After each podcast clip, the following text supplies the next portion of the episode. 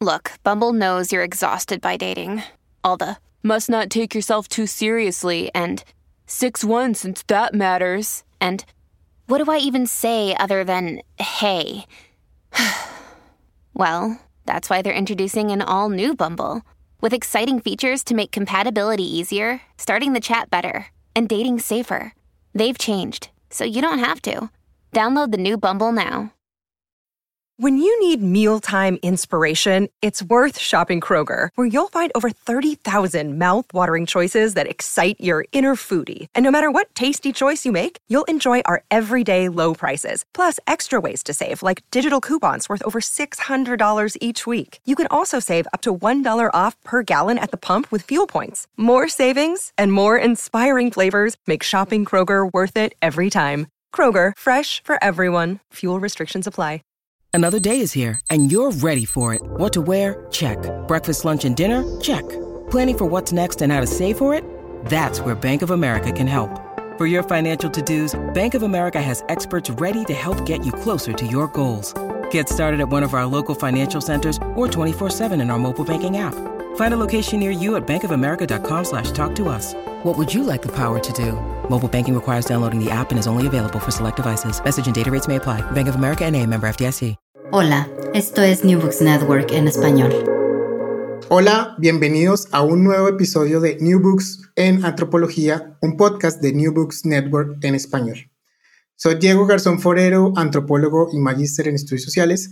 En esta oportunidad hablaremos sobre el libro Etnografías, Procesos, Experiencias y Resistencias Sociales, un libro editado y publicado en Ecuador por la editorial universitaria Avia Yala en coedición con la Universidad Politécnica Salesiana en 2020. Para muchos, la etnografía es la metodología de investigación que identifica muchas veces los estudios antropológicos en todo el mundo. La inmersión total en los campos de estudio al mejor estilo de Malinowski y de Boas. Pero hacer etnografía no solo es una metodología antropológica, sino que más bien es una herramienta de investigación que es usada para la exploración y comprensión de problemáticas sociales densas, como las latinoamericanas, con todas nuestras desigualdades. Este libro nos trae siete ejemplos de profesionales que realizan investigación etnográfica en Ecuador, específicamente en Quito. A diferencia de Malinowski y Boas, las problemáticas sociales y culturales ya no están solamente en los mundos rurales, sino también en los urbanos. Aquí tenemos ejemplos de psicólogos, juristas, antropólogos, sociólogos y comunicadores sociales tomando el rol del etnógrafo o etnógrafa para enriquecer sus respectivas investigaciones. En este podcast hablaremos de la etnografía y de los siete ejemplos del buen uso que se le puede dar a esta metodología de investigación. Para este episodio hablamos con Saúl Uribe Taborda, antropólogo, magíster en estudios socioambientales y doctor en ciencias sociales de la Universidad Pontificia Bolivariana de Colombia. Miembro de la Academia Nacional de Historia del Ecuador, docente e investigador, e investigador de la Universidad Politécnica Salesiana e integrante del Grupo de Investigación Estado y Desarrollo, co-compilador del libro Etnografías, Procesos, Experiencias y Resistencias sociales. Saúl, bienvenido a New Books Network en español. Muchísimas gracias, Diego, y buenas tardes por la invitación. Eh, saludando a toda tu audiencia eh, del programa y agradeciéndote infinitamente por eh, darme la posibilidad de difundir, de hablar, de conversar un poco sobre este libro y los ensayos que lo componen. Vale, Saúl, muchas gracias por, la, por, aceptar esta invitación. Eh, en New Books Network eh, siempre nos caracterizamos que, bueno, el libro es el, punto clave del podcast, pero nos gusta conocer también sobre el investigador, sobre el editor del libro. Saúl, cuéntanos de pronto un poco para hablar de ti, eh, cuéntanos sobre tu experiencia en investigación, por qué hacer ese libro en etnografía, cuéntanos un poco. Bueno, eh, Diego, ¿qué te cuento? Yo nací y crecí y me formé en Medellín. Yo estudié antropología en la Universidad de Antioquia. Previo a llegar a la antropología, estudié teatro en la Escuela Popular de Artes de Medellín, hoy extinta por las decisiones eh, de la mala política de la ciudad en su momento. Y em, digamos que en mi proceso de experiencia de vida siempre tuve la oportunidad o para algunos era la desdicha. Eh, para mí siempre fue una oportunidad vivir eh, en los barrios populares y principalmente en un barrio popular de Medellín que se llama eh, Kennedy. Y allí, digamos que mm, las experiencias que allí obtuve fueron vitales para alimentar mis apuestas académicas en el teatro, en la antropología y posteriormente en mi vida, eh, digamos, personal y profesional. Y desde muy joven me, me, interesó como la vida social, eh, participar de los movimientos juveniles eh, y contestatarios del Medellín de la década de los 90, principios del 2000 y ello, digamos que eh, ha ido alimentando una experiencia de vida que la podríamos eh, resumir en varios elementos, pero en uno de ellos que es para mí vital, y fue la posibilidad y ha sido la posibilidad de ser un educador popular por más de 25 años en los barrios eh, de Medellín y de algunas ciudades latinoamericanas. Y ya de manera más reciente, desde el 2014 para acá, em, de manera más institucionalizada en la universidad y, digamos, aportando eh, a la antropología desde la arista de la formación de jóvenes estudiantes investigadores. Eh, y de esa forma es que llegan eh, muchas veces eh, los temas de investigación o los intereses de investigación, desde esa experiencia personal que eh, va siendo alimentada desde unos ámbitos académicos y este libro no iba a ser la excepción, ¿cierto? Este libro, digamos que responde precisamente a una postura ética, política y a un compromiso con las sociedades de evidenciar los distintos problemas y problemáticas que aquejan a cualquier ciudad y a cualquier sociedad, eh, pensaría yo, más allá de América Latina, ¿cierto? Si bien es cierto, hoy nos referimos a unos textos eh, que están centrados en el ámbito ecuatoriano, salvo un texto al final que es el texto de Nora Caballero, que está muy eh, centrado en el Cauca, ¿cierto? Eh, el resto sí hace parte de esa búsqueda por evidenciar eh, dichos procesos, por evidenciar aquellas marginalidades, por evidenciar una serie de problemáticas que están presentes, insisto, en todas las sociedades y en toda ciudad latinoamericana. Entonces, por ahí surge el libro Digamos que el libro eh, recoge parte de mi vivencia eh, personal, parte de mi trayectoria profesional que se eh, amalgama con otras trayectorias y otros seres para darle vida a este texto que básicamente presentamos hoy a la audiencia y en general a la ciudadanía. Vale, Saúl. Eh, bien, dando más contexto a todos los oyentes que están acompañándonos en New Books Network en español, eh, hablemos un poco de la ubicación geográfica de las investigaciones que están dentro del libro. Son siete etnografías ubicadas en un lugar específico. Cuéntanos un poco para ubicar a esas personas que nos escuchan ¿En dónde se pueden ubicar estas investigaciones en Latinoamérica, en Sudamérica? Mm, ¿Qué partes de, la ciudad? Cuéntanos un poco de esa ubicación geográfica. Muy bien. Eh, comenzando pues por el, texto de Carlos Bisuete, eh, que inaugura este libro. ese texto eh, se denomina Quedaba lejos y no había nada.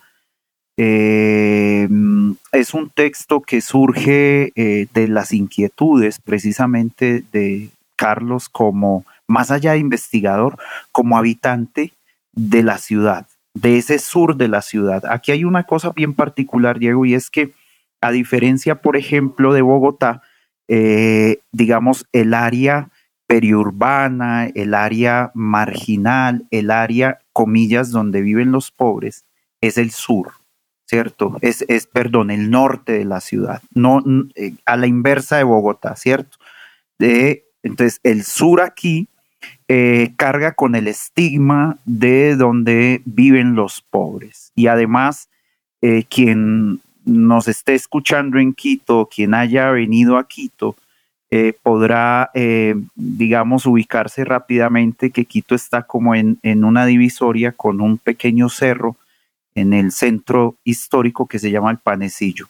Y entonces en el Panecillo, en la cumbre del Panecillo, hay una virgen que le da la espalda al sur.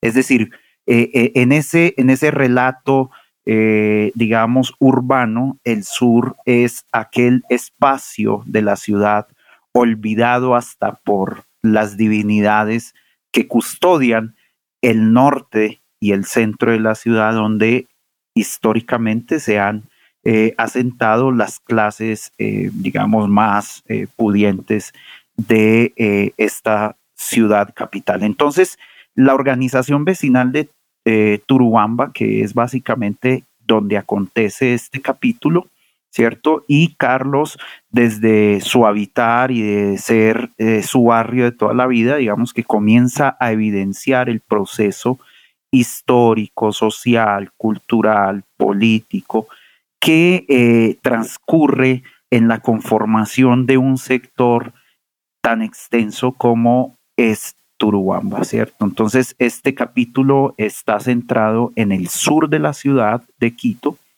y eh, nos muestra cómo ese proceso de construcción y expansión urbana de la ciudad va concretándose en un espacio que eh, resulta ser muy tradicional dentro de los habitantes que eh, viven en esta área de la ciudad, ¿cierto? El segundo capítulo eh, del sociólogo William Álvarez, que se titula Sobreviviendo con la pipa, drogas, violencias y conflictos interétnicos en el paraíso, ocurre en el barrio, en el centro de la ciudad, ¿cierto? Característico, yo creo que todo, Diego, todo centro eh, histórico hoy en América Latina está transversalizado por una serie de fenómenos y uno de esos fenómenos terminan siendo eh, la venta y expendio de drogas, ¿cierto? Y entonces eh, William, que es muy particular porque es un barranquillero que viene a Quito a estudiar y se inserta, digamos, en las lógicas y las dinámicas del consumo de las drogas a partir de del desarrollo de su proyecto de investigación y nos da a, eh, digamos, nos muestra, nos sumerge en un espacio-tiempo en el que los conflictos interétnicos eh, saltan a la vista en, el, en aquello que podríamos denominar en ese bajo mundo, ¿cierto? Ese bajo mundo de las drogas, ese bajo mundo del consumo, de la venta, eh, del microtráfico, de las rencillas entre quienes consumen y venden estupefacientes. Básicamente eh, marihuana y base o, lo que denominaríamos eh, en eh, la base de, coca, ¿cierto? Es aquello que va quedando de los procesos de refinamiento. Y en ese sentido, entonces, nos aparece el texto, digamos que aquí, aquí hay como una ruptura, ¿cierto? Porque eh, pasamos de un capítulo que nos sumerge en, esa, en ese consumo, en la violencia que hay atrás del consumo, en los conflictos interétnicos, y nos, el siguiente capítulo nos enmarca entonces hacia una violencia multidimensional eh, de la mujer y eh, la familia afrodescendiente, ¿cierto? Y cómo desde el capítulo de Gabriela de la Cruz Landazuri nos comenzamos a involucrar pues en unos eventos que terminan siendo eh, digamos muy de denuncia, muy de demanda de aquella segregación espacial de los afrodescendientes eh, no solamente en Quito, sino podríamos estar hablando de Bogotá, de Medellín o de Ciudad de México, donde todavía, y para lamentarnos, el afrodescendiente termina siendo todavía víctima continua y constante de los procesos de racismo en nuestras ciudades y en nuestros procesos. Y eso es lo que nos plantea la discusión de Gabriela Landazuri dentro de su texto, que además es un, es un racismo sistemático, estructural, que arroja a, no solamente a las periferias, a aquellas personas eh, afrodescendientes, sino que además las sitúa en un contexto de mucha precariedad, de una precariedad extrema que puede incluso, pues, como lo plantea ella en su texto, llevarlos a habitar los basureros, a habitar aquellos espacios en los que la ciudad metropolitana arroja sus desechos, desechos que son a su vez elementos fundamentales para la sobrevivencia de estas personas. Mm, el capítulo 4 del libro, de polvo en polvo, consumo de drogas y violencia en un barrio popular de Quito de eh, el antropólogo Freddy Aguilar y, de su servidor Saúl Uribe, digamos que muestran cómo eh, la institución, cómo, se va institucionalizando la violencia, el uso de la violencia, ¿cierto? Y ese uso de la violencia eh, transversalizado en la marginalidad de los barrios periféricos, en este caso de Quito, pero cuando pensamos la institucionalización de la violencia en las periferias, pues eso ocurre de muchas formas, eh, pero puede ocurrir en cualquier ciudad latinoamericana, ¿cierto? Entonces es un capítulo que nos adentra dentro de esa, esa cosmovivencia que tienen las personas en el diario trasegar de sus barrios y a su vez o de manera particular en aquellas personas que son consumidoras eh, de estupefacientes, ¿cierto?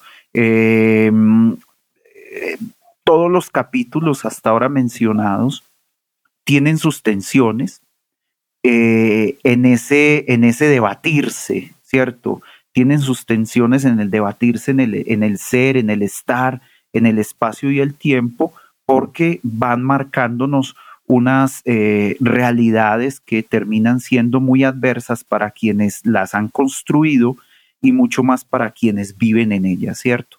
Eh, el capítulo siguiente, que es el capítulo 5, en el margen de las violencias, eh, es un capítulo que también trae, digamos, a colación un tema en la que las víctimas ya no son personas adultas o que consumen o que están marginadas en el contexto eh, de las disputas eh, por los espacios o en el contexto de las segregaciones raciales y espaciales, sino que además nos trae a la reflexión cómo los niños y las niñas viven esas violencias, ¿cierto?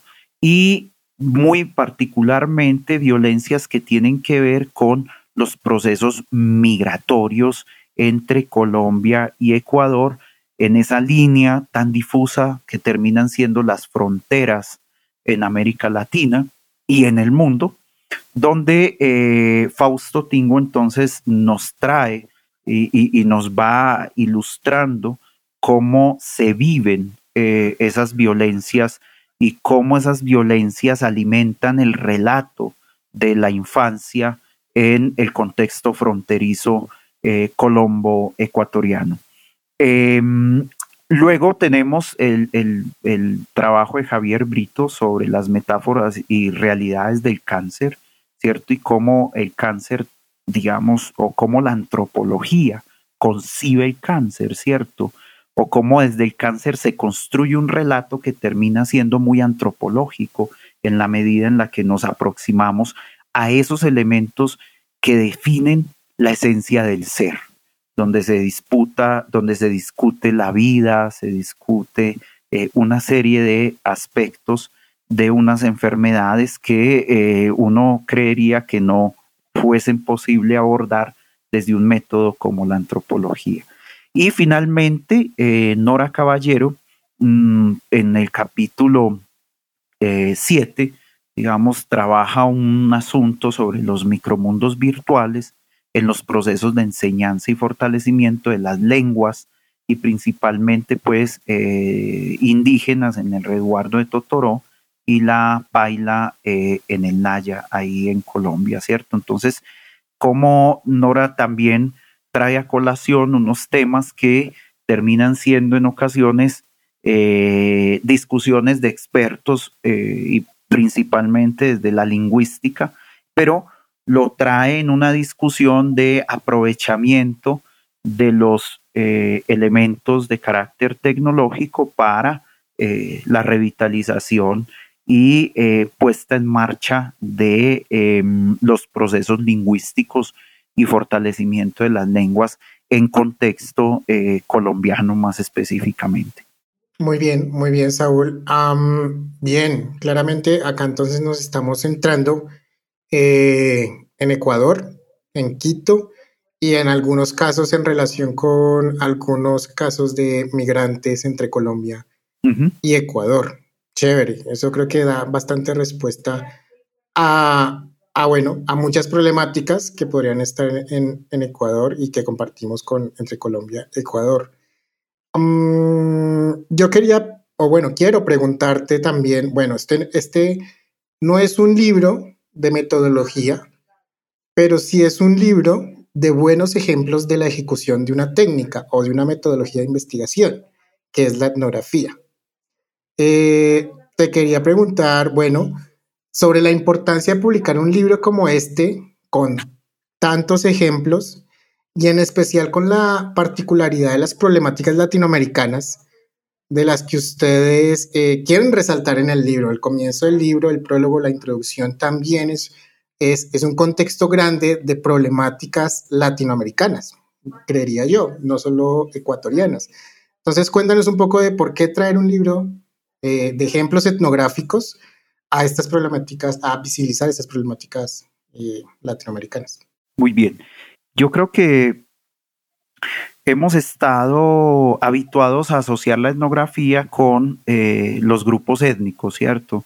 Y con pensar incluso desde las mismas eh, áreas de la antropología, de pensar que la etnografía es un método para estudiar al otro, pero ese otro enmarcado dentro de unas condiciones y características culturalmente distintas a las que, eh, digamos, a las del antropólogo.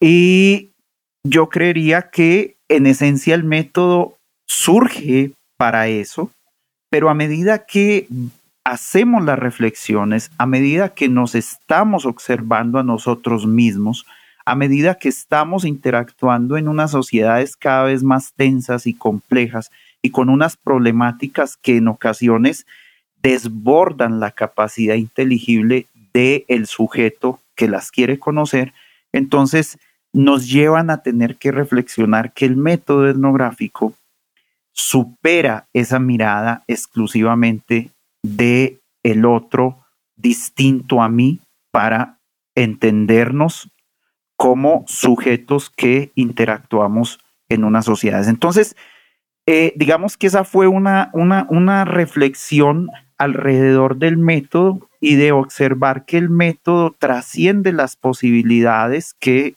hasta no hace mucho eh, o digamos que todavía ofrece para entender a ese otro culturalmente distinto, pero nos abre la posibilidad para entender aquellos dramas, para entender aquellas crisis que nos tienen que conducir a reflexionarnos como sociedades. Y esos dramas y esas crisis están enmarcadas entonces en unas relaciones sociales muy contemporáneas que desde nuestro punto de vista comienzan a llamar nuestra atención porque están desestructurando la sociedad en la que estamos viviendo.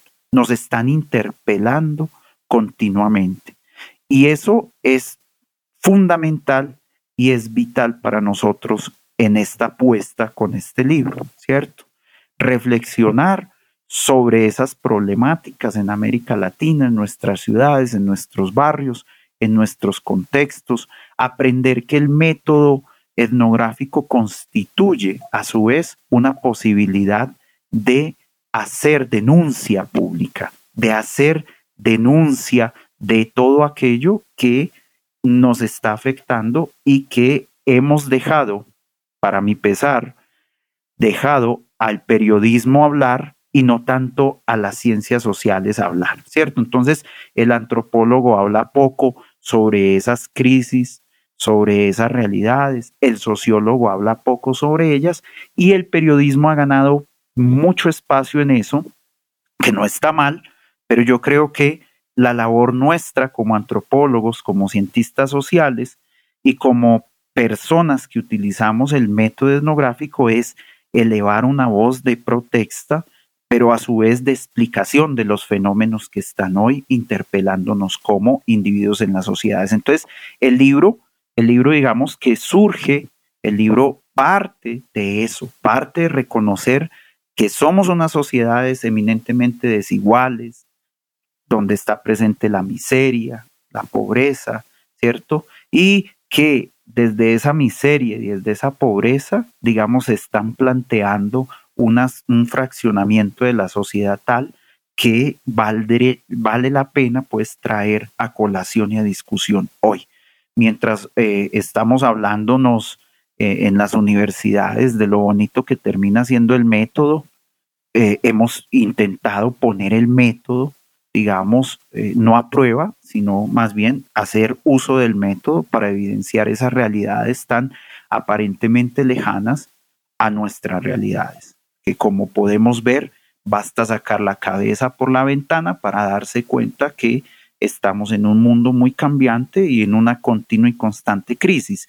Crisis que a su vez abre la posibilidad para explorar otras alternativas del método como posibilidad de construir alternativas, ¿cierto? Alternativas a esa crisis, alternativas a esos problemas. El método no solamente lo concebimos como la posibilidad de registrar para explicar, sino además como la posibilidad de registrar para construir alternativas distintas a las que nos están planteando los contextos tensos eh, que están relatándose en los capítulos de este libro. Vale. Eh, bueno, y ahí esencial también creo, eh, Saúl, y es muy importante acá traer a colación de pronto en toda esta, sí, esta gama de siete ejemplos etnográficos, el lenguaje usado. El lenguaje usado en una etnografía, pues bueno, es, particular incluso leyendo algunos apartados de algunos ejemplos de este libro me hacían recordar una, una etnografía muy popular que se llama En busca del respeto, vendiendo crack en Harlem, de Philippe Bourgois, una de esas etnografías eh, de antropología médica también muy, muy conocidas, pero es muy famosa también es porque eh, Philippe Bourgois muestra esos, eso, eso que le pasaba al momento de ir a campo, a tener, tener esa inmersión etnográfica con, con las personas. Y de pronto por la temática, de pronto por la etnografía, cuando iba leyendo a veces venían a mi cabeza ciertas cosas de ahí.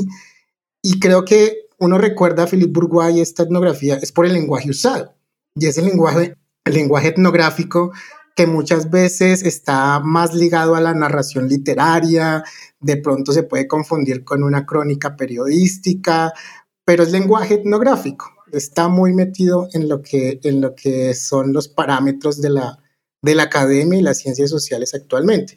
Quisiera preguntarte de pronto por, ese, por eso, porque ustedes también lo destacan mucho.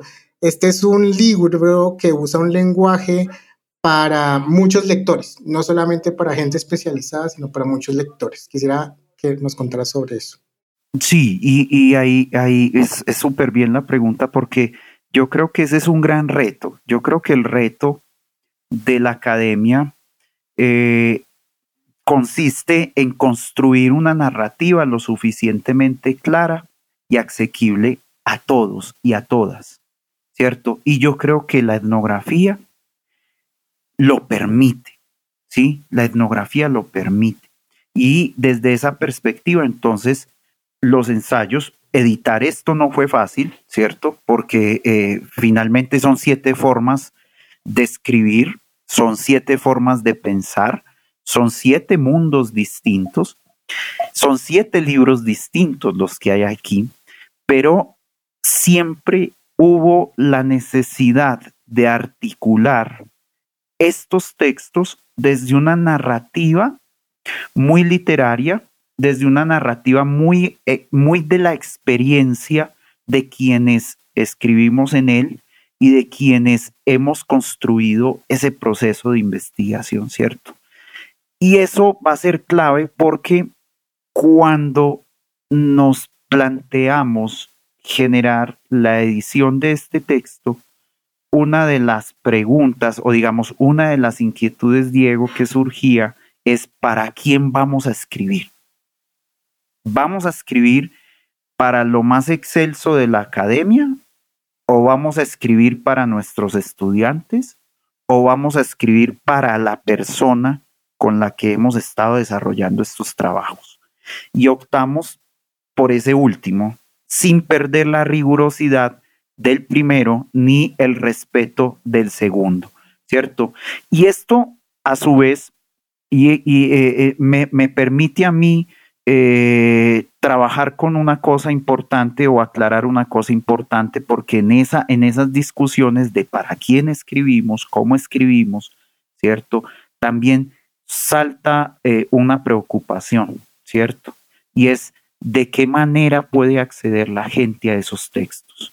Y desde mi postura, que es ética, que es política, que es una apuesta reivindicativa por los contextos que tenemos en estos libros, por la gente de carne y hueso que está aquí, pero también por el investigador que, que, que está aquí escribiendo, decidimos que estos textos y todos los que hemos publicado y todos los que he publicado sean de acceso libre y abierto. La gente no tiene que pagar ni un peso para descargarse los libros que producimos, los libros que escribimos, porque la consigna es escribimos para la gente. La etnografía es gracias a la gente, no gracias al investigador, ¿sí? Entonces nos debemos como cientistas sociales a la gente y a los contextos en los que realizamos nuestros proyectos que en esencia y de manera muy particular son apuestas políticas y reivindicativas de una serie de situaciones que acontecen en esos barrios, que acontecen en el trabajo de campo, que acontecen en un aula de clase, que acontecen hoy en este encuentro tan bonito que me has planteado en tu programa. Bien, Saúl, pues qué chévere poder que, bueno, que en esta parte del mundo aún podemos ah, mandar un texto académico, etnográfico y que sea open access y que no cueste mayor dinero como en otras esferas académicas que cuestan miles y miles de dólares para poder hacer eso. Chévere poder mantener esa, ese espíritu al nivel eh, de distribución del conocimiento.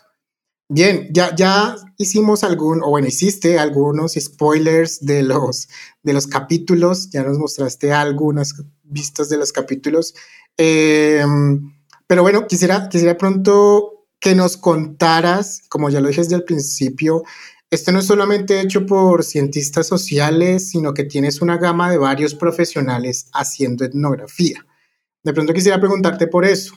En cada capítulo hay, hay, psicólogos, hay juristas. Cuéntanos un poco de eso y de pronto aunando con lo que dijiste, la edición de eso también eh, son lenguajes que de pronto pueden ser diferentes al del cientista social, al del etnógrafo clásico. Cuéntanos un poco sobre ese desarrollo. Sí, bueno, como les decía, eso fue un reto, ¿cierto? Y yo creo que es un reto porque eh, en una época que, digamos, está dominada no solamente por los procesos económicos, sino por la hiperespecialidad en, las, en la academia.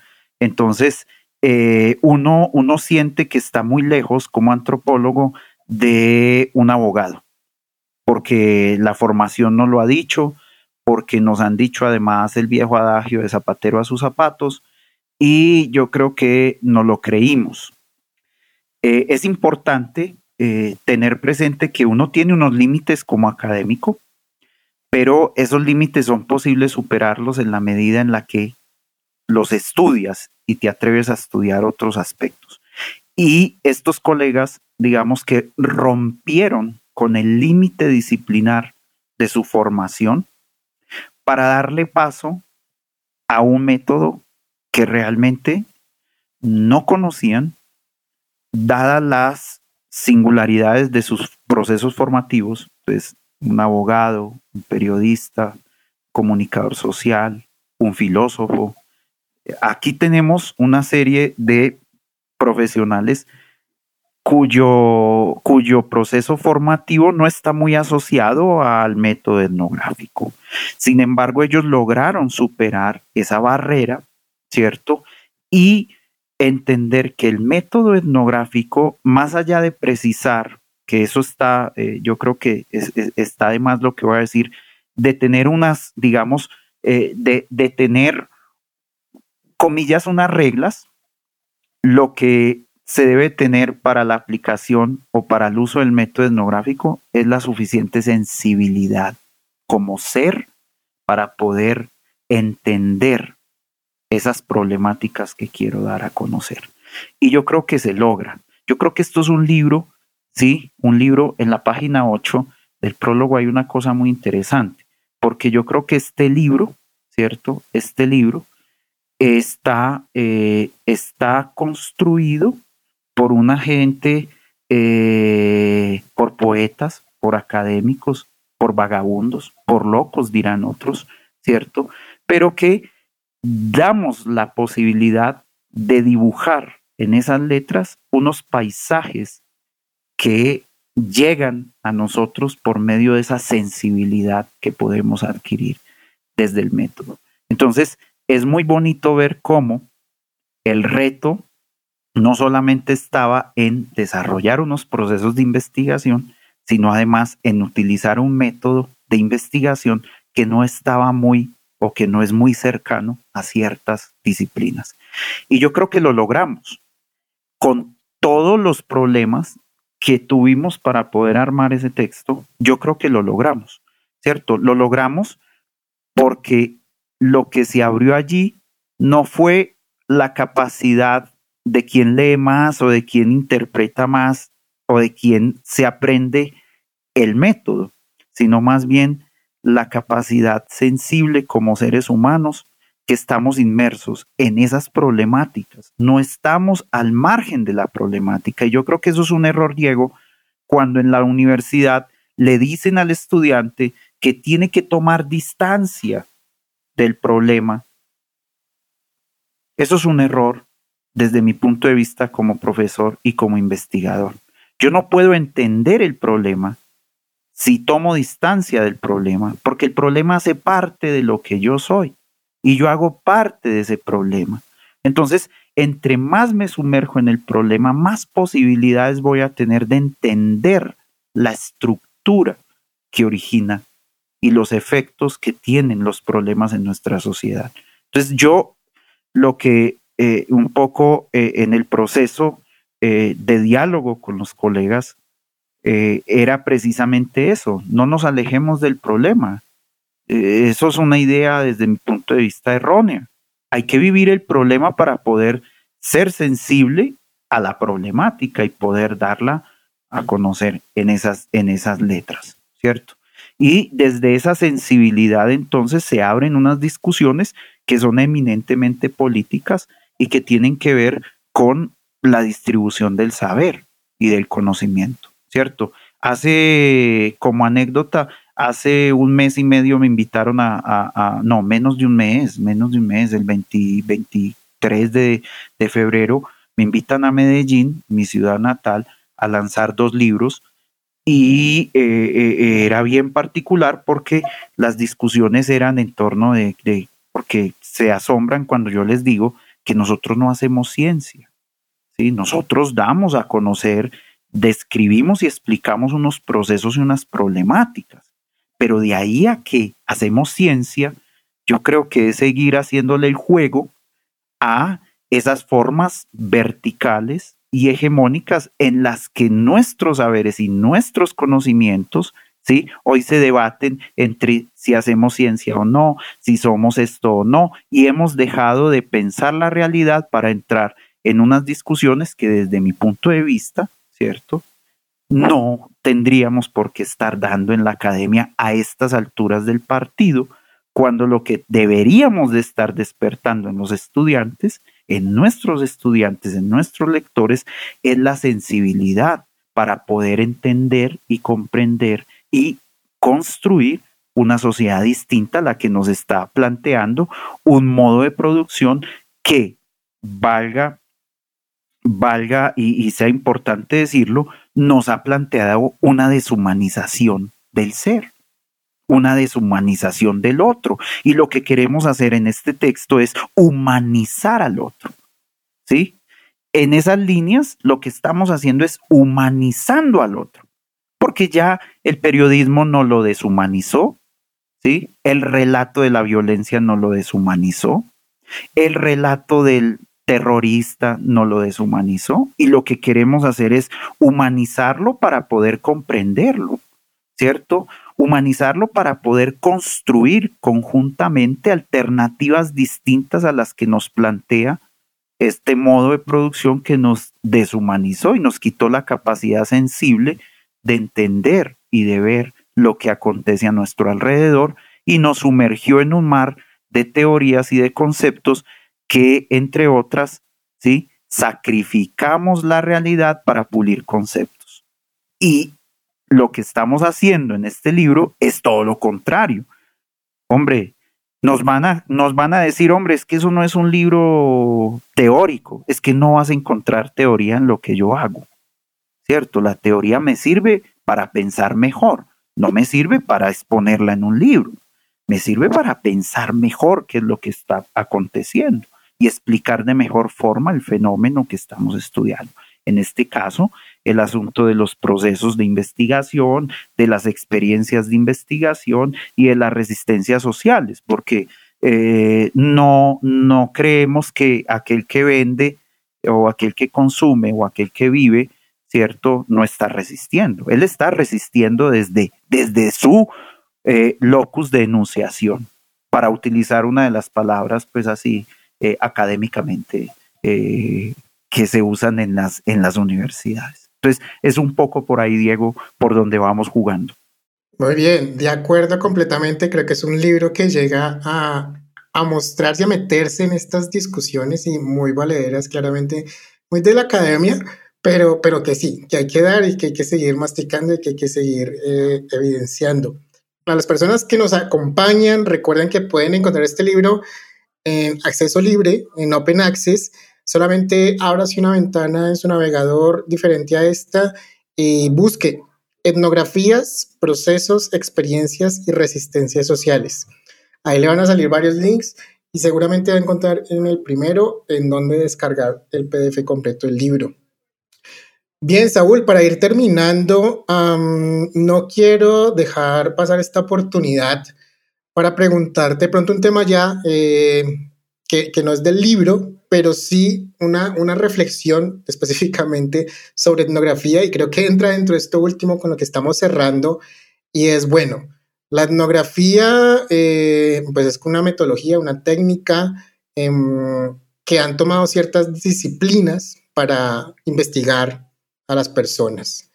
Eh, y hay disciplinas como el mercadeo, el marketing, la administración, entre otras muchas, que la utilizan para, hacer investigaciones de mercado, para poder realmente eh, vender un producto más que otro. Eh, eso, eso está funcionando.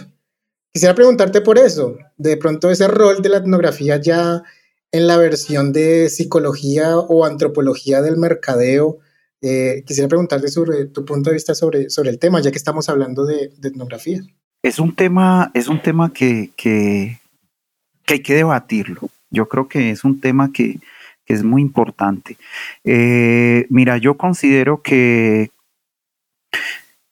que la etnografía utilizada en esos aspectos del consumo eh, es fuertemente, desde mi punto de vista, eh, desvirtualizada, ¿cierto? Desvirtualizada en el sentido en el que, si bien es cierto, la utilizo para conocer a un otro, ¿cierto?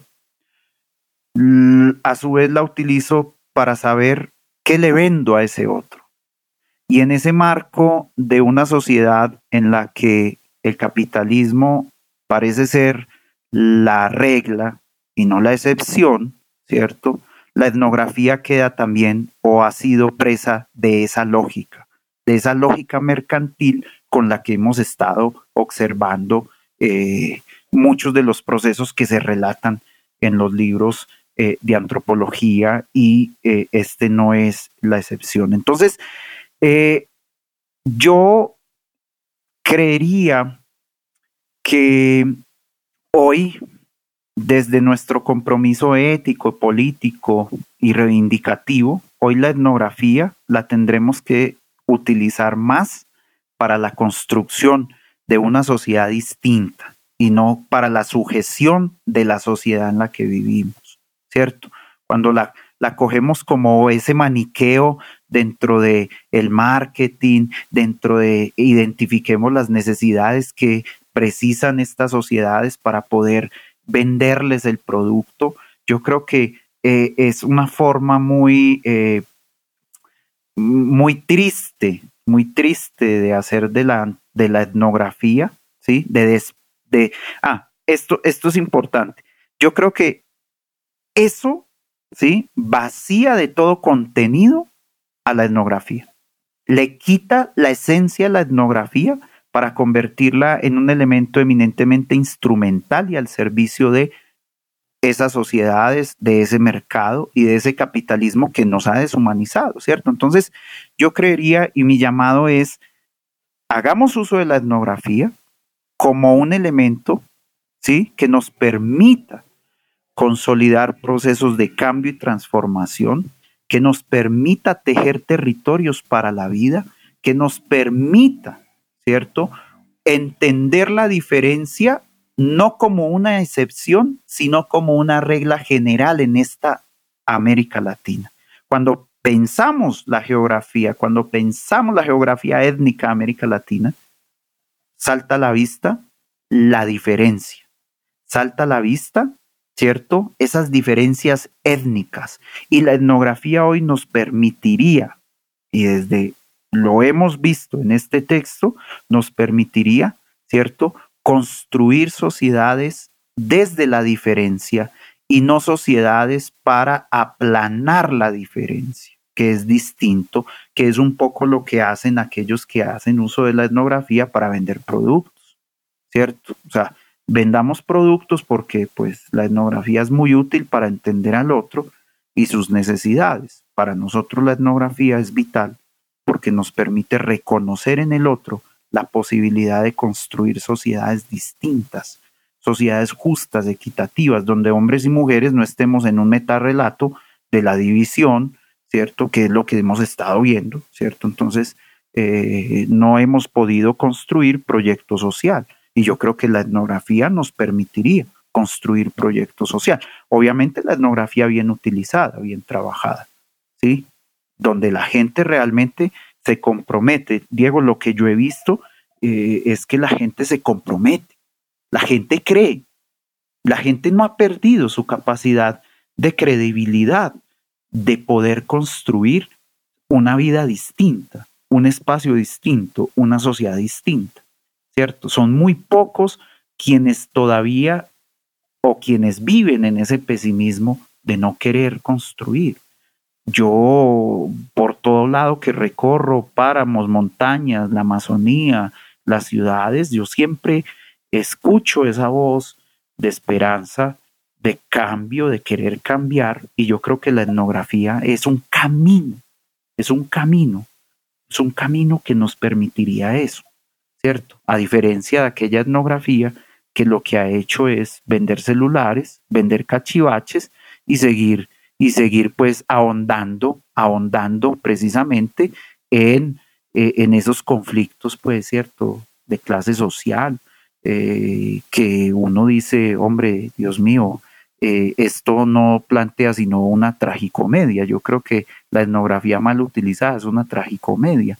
Funciona para muchos, se enriquecen muy rápido, pero dejan un ejército de gente sin esperanza alguna, ¿cierto? Sin posibilidades. Yo creo que la etnografía tiene que ser una posibilidad para construir, para replantearnos y sobre todo para pensar un proyecto societal distinto, distinto y más aún en una América Latina donde las crisis de representatividad política están presentes, donde las crisis de los movimientos sociales están presentes, donde las crisis económicas son cada vez más profundas, donde las brechas digitales son cada vez más enormes, ¿cierto? Donde la división entre hombres y mujeres es cada vez más enorme, constituyéndose realmente problemas para la consolidación de un proyecto social. Y yo creo que la etnografía tiene que tejernos, tienen que ayudarnos a tejer esto. Vale, vale, muy bien. Eh, sí, es un debate, es un debate largo y tendido.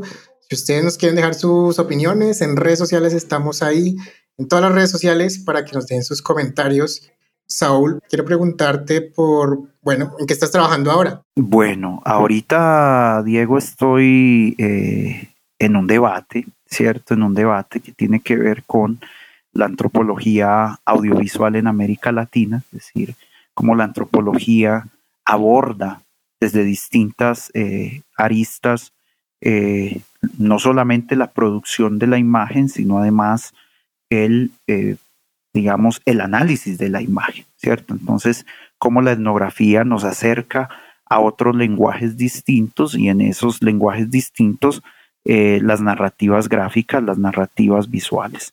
Eso por un lado.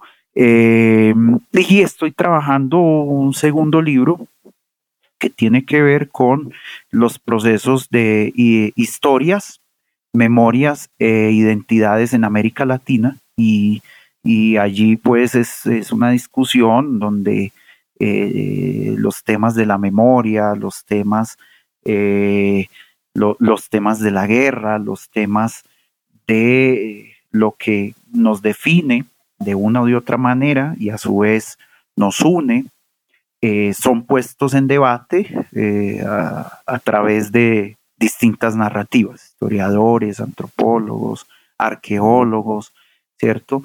en textos que, eh, digamos, eh, como en los últimos dos del año pasado, eh, que muestran una América Latina diversa, ¿cierto? Digamos que hoy mi apuesta académica, como siempre ha sido, o digamos, desde se ha venido consolidando como una apuesta más latinoamericana, más de evidenciar esa América Latina y cómo desde esas evidencias de una América Latina diversa podemos echar mano para construir y tejer territorios. Eh, eh, también estoy trabajando en otros temas que tienen que ver con mm, antropología histórica en la Amazonía. Entonces, por ejemplo, mientras en Colombia se discutía la constituyente de el 1863, hacia Ecuador se creaban las primeras circunscripciones territoriales para el control del espacio amazónico, ¿cierto? Entonces, jugando como mucho con eso, eh, entendiendo el papel de las misiones religiosas eh, en estos contextos y eh, siempre debatiendo temas de, de, capital y los procesos de expansión, reproducción y acumulación en el contexto latinoamericano, ¿cierto? Porque esto Digamos que esto es una preocupación latente que incluso pues queda como eh, en evidencia también en este texto de etnografías y en el anterior que fue un texto sobre etnohistorias de América Latina y el Caribe y en un texto que se publicó el año pasado también sobre visiones críticas del patrimonio, y discursos y alternativas, ¿cierto? Yo creo que hay unas alternativas a eso y hay unas construcciones eh, importantes que se comienzan a gestar desde el quehacer cotidiano de la gente y que hoy permiten ser evidenciadas y puestas en evidencia para el disfrute, deleite y el echar mano de, de, otras personas. Yo creo que para eso se escribe, para que la gente eche mano de lo que pueda leer y de lo que le pueda servir y aplicar en sus barrios, en sus comunidades, etcétera. Eh, andamos como en esas eh, y bueno, en otros proyectos de carácter pues como literario y cosas como estas. Muy bien, Saúl, muchísimas gracias. Bien, creo que hasta acá llega nuestro podcast en el día de hoy. Saúl, muchísimas gracias eh, por aceptar esta invitación. ¿Alguna cosa extra para cerrar el podcast que nos quieras contar o decir?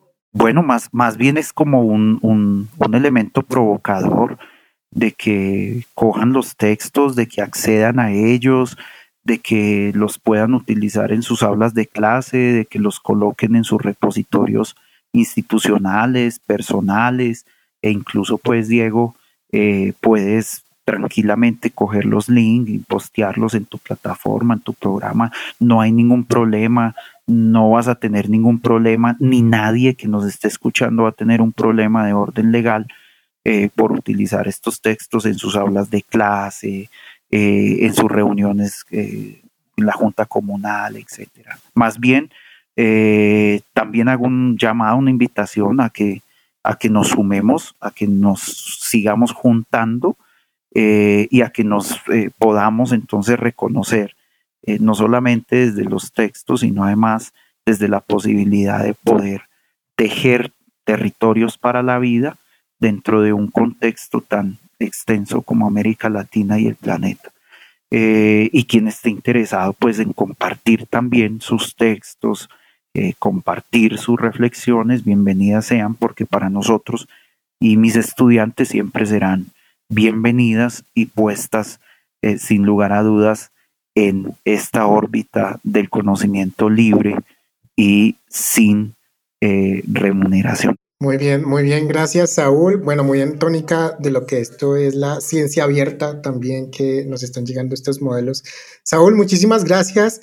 A las personas que nos están escuchando, les recuerdo, el título de este libro es Etnografías, Procesos, Experiencias y Resistencias Sociales, eh, coordinado por eh, Saúl Uribe Taborda y Freddy Aguilar Rodríguez, los dos coordinadores del libro, siete capítulos, siete muestras y buenos ejemplos de etnografías. Bien, muchas gracias a todas las personas que escucharon este nuevo episodio de New Books Network en español. Recuerden compartir este podcast con sus estudiantes, colegas, personas interesadas en el tema, personas interesadas en antropología, eh, en metodología, si alguien está haciendo una tesis, le tengo el libro con algunos buenos ejemplos de etnografía, compártanlo, compártanlo así como Saúl nos estaban diciendo. Recuerden que estamos en Spotify, Apple Podcasts y en newbooksnetwork.com en la sección de español, ahí estamos nosotros. Muy bien, yo soy Diego Garzón y hasta la próxima. Gracias por escuchar New Books Network en español.